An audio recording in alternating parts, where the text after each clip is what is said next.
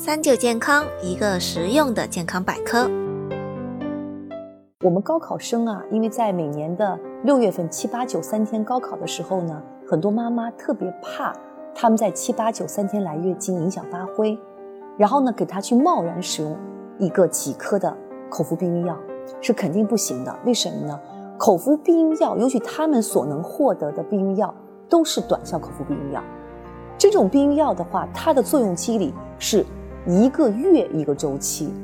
如果这些妈妈只使用了几粒，进行月经的一个延迟来避开高考，肯定会导导致月经不调，以及可能会出现撤退性出血。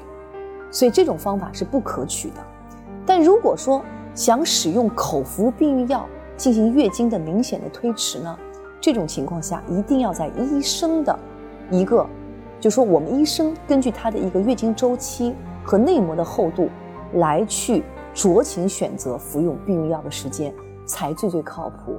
所以我个人觉得，呃，使用短效口服避孕药进行月经的延迟是不太妥当的。